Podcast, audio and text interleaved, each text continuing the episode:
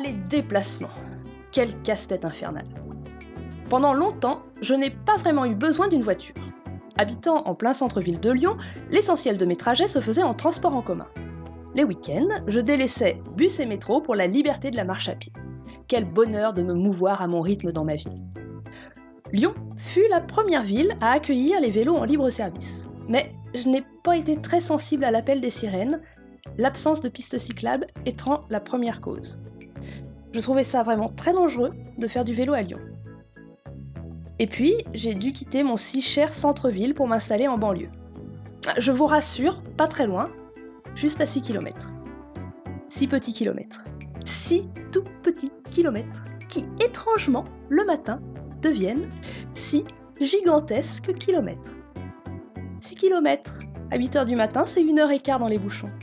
Voiture ou transport en commun, même combat. 6 km, 1h15 chaque matin. Mais bonne nouvelle, 6 km dans le sens du retour en fin d'après-midi, c'est seulement 30 minutes en voiture et 25 euros de parking. Prenons alors les transports en commun, 6 km aller, 1h15 et 6 km retour, juste 55 minutes.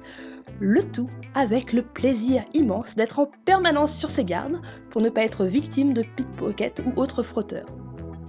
Mais rassurez-vous, pour conserver un peu de magie à mon histoire, je vais jeter un voile pudique sur tout un tas d'autres désagréments d'ordre auditif ou encore olfactif. Dix ans à ce rythme, je n'en peux plus. Je suis à bout. Bon. Et si je me mettais au vélo? Au vélo Ma sensibilité postérieurale me fait détester ce véhicule. Mon peu d'engouement pour les activités à haut risque me fait haïr la bicyclette. Mais voilà, un soir d'insomnie, j'ai calculé le nombre de semaines que j'ai passé depuis 10 ans coincé dans la bagnole ou dans un bus. Résultat des calculs, 24 semaines, soit un peu plus de 6 mois. Alors la semaine dernière, j'ai décidé de tenter l'expérience ultime. La semaine dernière, je me suis déplacée en vélo dans l'agglomération lyonnaise. Lors des premiers trajets, j'ai vu ma vie défiler devant mes yeux. Les pistes cyclables sont certes plus nombreuses qu'il y a 10 ans, mais celles-ci sont tracées de manière totalement irrationnelle. Parfois sur des fils de bus, parfois s'arrêtant en plein milieu d'une grande avenue, parfois même à contresens de la circulation. Et contrairement à ce qu'un novice pourrait penser, sur les pistes cyclables, il n'y a pas que des vélos. Tout ce qui roule ou marche se retrouve sur ce petit espace d'environ un mètre de large. Un soir, j'avais rendez-vous dans le vieux quartier pour dîner.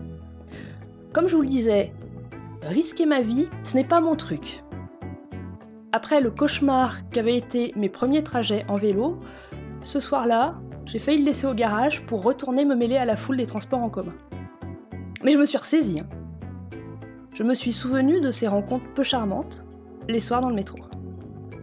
Alors, j'ai enfourné mon cheval mécanique. En chemin, j'ai repéré une cycliste alerte. Je sentais qu'elle savait déjouer tous les pièges maléfiques de la route. Je l'ai suivie, je l'ai observée, je l'ai imitée. J'ai slalomé entre les nids de poules. J'ai évité une dizaine de trottinettes électriques. J'ai klaxonné pour faire dégager un piéton. J'ai pris un sens interdit. J'ai grillé un feu rouge, puis deux, puis trois, puis tous les feux rouges. La foule en délire applaudissait à mon passage. Arrivé à bon port, je me roulais par terre de joie, record battu 6 km 20 minutes, viva bicycletta